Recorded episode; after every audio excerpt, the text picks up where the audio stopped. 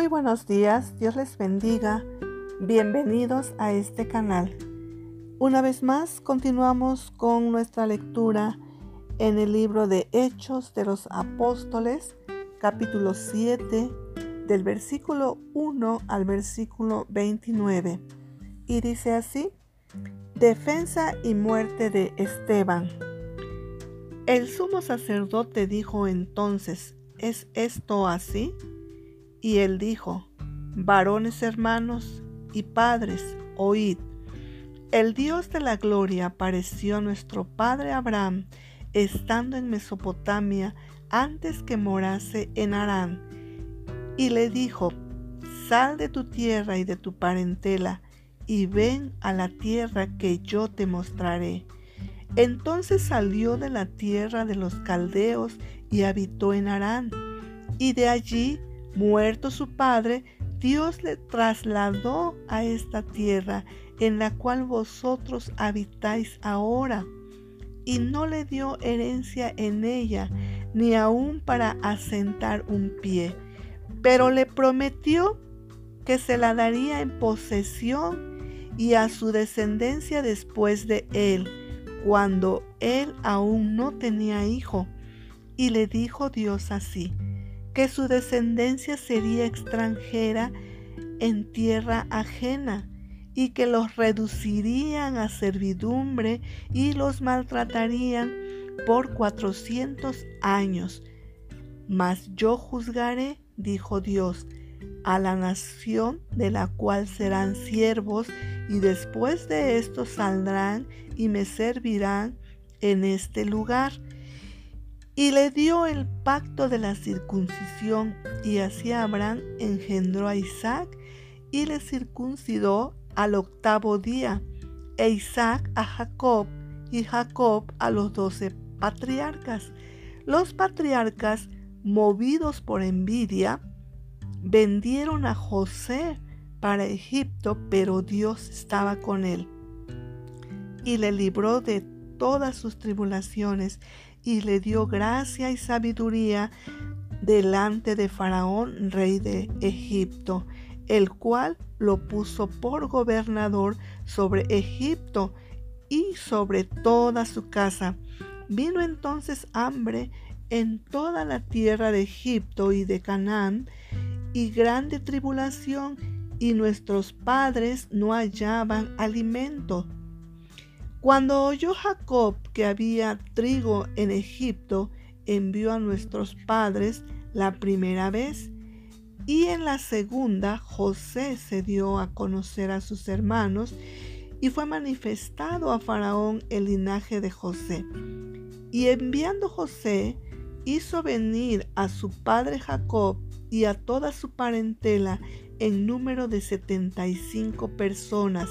Así descendió Jacob a Egipto, donde murió él y también nuestros padres, los cuales fueron trasladados a Siquem y puestos en el sepulcro que a precio de dinero compró Abraham de los hijos de Amor en Siquem.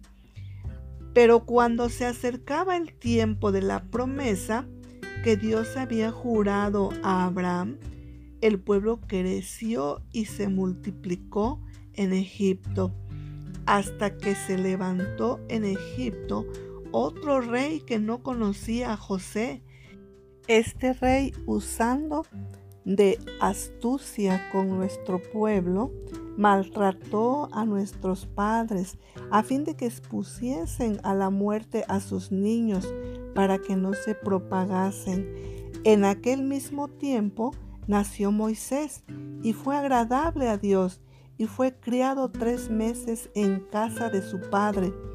Pero siendo expuesto a la muerte, la hija del faraón le recogió y le crió como a hijo suyo. Y fue enseñado Moisés en toda la sabiduría de los egipcios, y era poderoso en sus palabras y obras.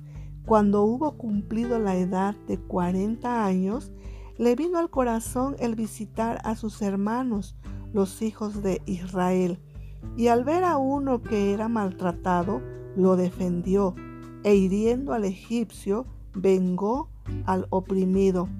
Pero él pensaba que sus hermanos comprendían que Dios les daría libertad por mano suya, mas ellos no lo habían entendido así.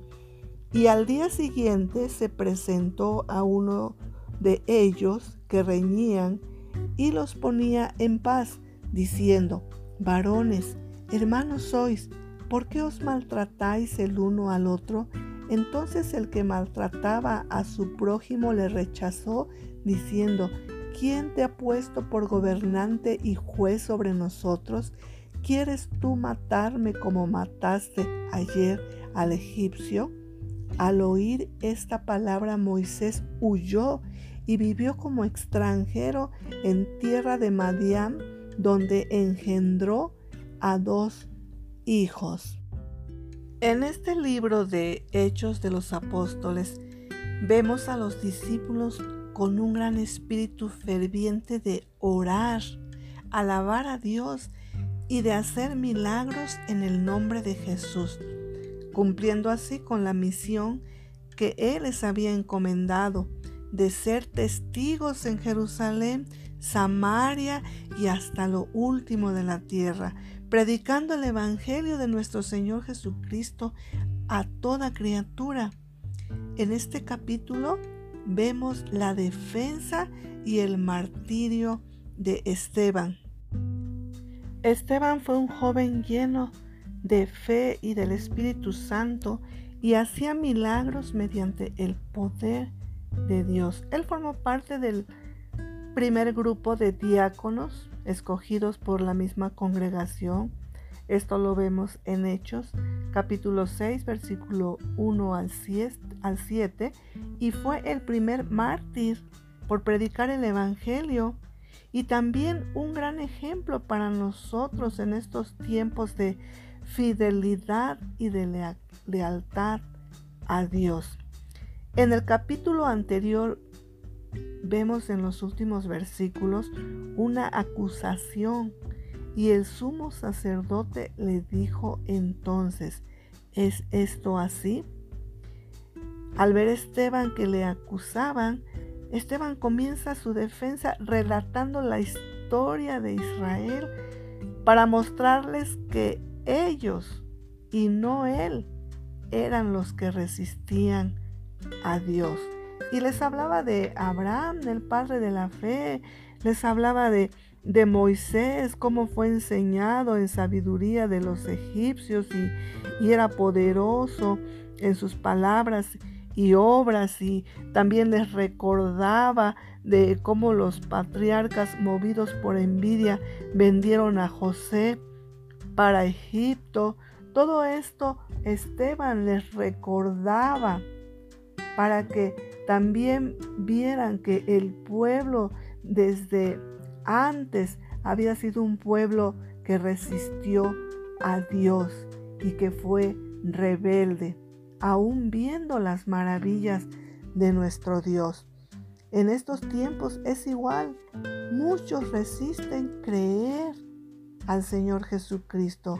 El Evangelio que en aquellos días se proclamó para la salvación del alma es el mismo que hoy se predica mediante su palabra.